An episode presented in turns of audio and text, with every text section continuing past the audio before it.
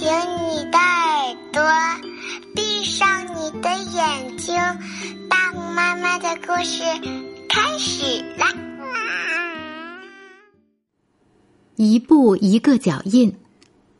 文：澳大利亚珍妮·乔利，绘画：澳大利亚萨利·海瑞克，翻译：李淑娟，中国人口出版社出版。在高高的山里，卢克和他的奶奶正在森林里辛苦的搬运木头。这是一项繁重的体力活儿。他们盼望着他们的小象玛丽快点长大，早一天帮助他们托运这些沉重的大木头。卢克是玛丽的抚养者，但他爱她就像亲妹妹一样，他从不让玛丽离开他的视线。一天清早，玛丽在林子里寻找吃的东西。树上的猴子们像兴奋的孩子似的，喋喋不休的说着话。忽然，玛丽发现了目标，她抬起鼻子，迈步向前去够那些味道甜美的香蕉。轰隆！随着一声震耳欲聋的响声，他的眼前顿时一片漆黑，丛林陷入了死一般的寂静。之后便传来惊恐的叫声，人们纷纷从林中鱼贯而出，沿着安全狭窄的小路奔跑。有地雷！有地雷！他们的叫喊声在空中回荡。卢克抬起头，按照所学的方法，小心翼翼的走。前面不远处的开阔地上躺着玛丽，卢克急忙跑过去，将玛丽的头抱进怀里。别死！他一边哀求着，一边抚摸着她头上柔软的胎毛。勇敢点儿，要挺住啊！玛丽抬起头，试图站起来。卢克的泪水滚落到他脸上，犹如雨滴之吻。玛丽被送往医院，卢克一路护送。到了医院后，医生给玛丽打针、包扎伤口。玛丽，卢克哭着呼唤道，然后拔腿冲出门去。他跑进一座寺庙，脱掉鞋，点燃一支蜡烛，睁着一双善良温和的棕色眼睛，默默的注视着跳动的火苗。傍晚。太阳燃烧着坠入西边的天空时，身穿橙黄色长袍的僧人悄悄地沿着丛林小路走进玛丽的围场。他们双手合十，一同祈祷。他们用低沉的声音吟诵着古老的祈福语。这对卢克来说一点儿也不陌生。那一夜，卢克坐在玛丽身旁。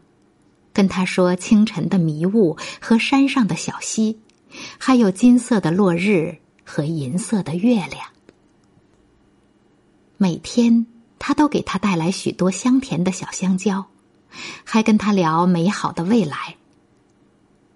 你很快就能站起来了，他安慰他说。玛丽一边听一边用她的长鼻子温柔的在卢克的脸上来回蹭。日子一天天过去，玛丽一天天强壮起来。终于有一天，她能用三条腿站起来了。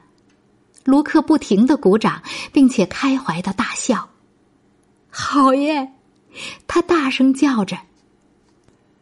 可是，玛丽摇晃了一下就摔倒了。一天早上，有几个男人和女人来到玛丽的围场。他们又是给他量身高，又是给他称体重。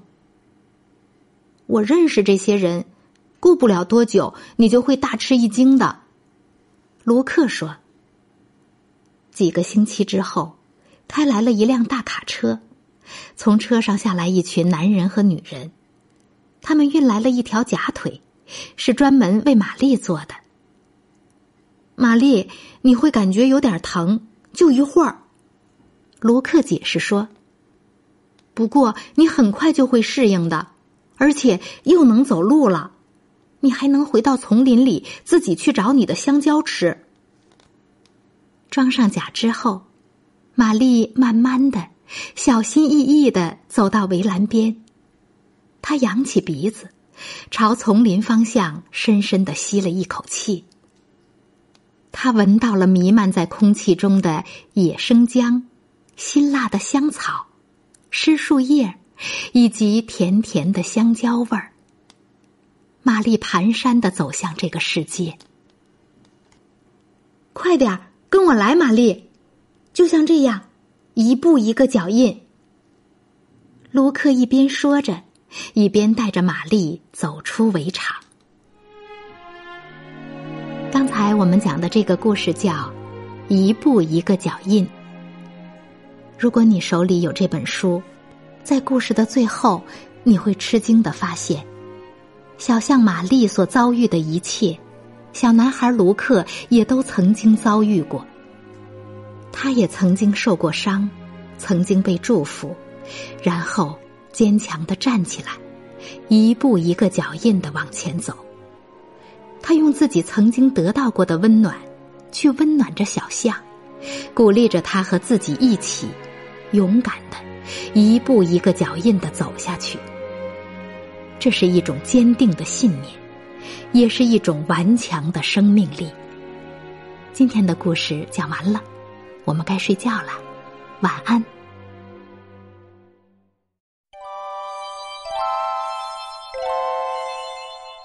新爸新妈注意啦！大红妈妈教你绘本新读法，用潜移默化的绘本理念解决孩子成长的一百个烦恼。请关注大红妈妈解忧绘本馆。孟爷爷心情推荐哟。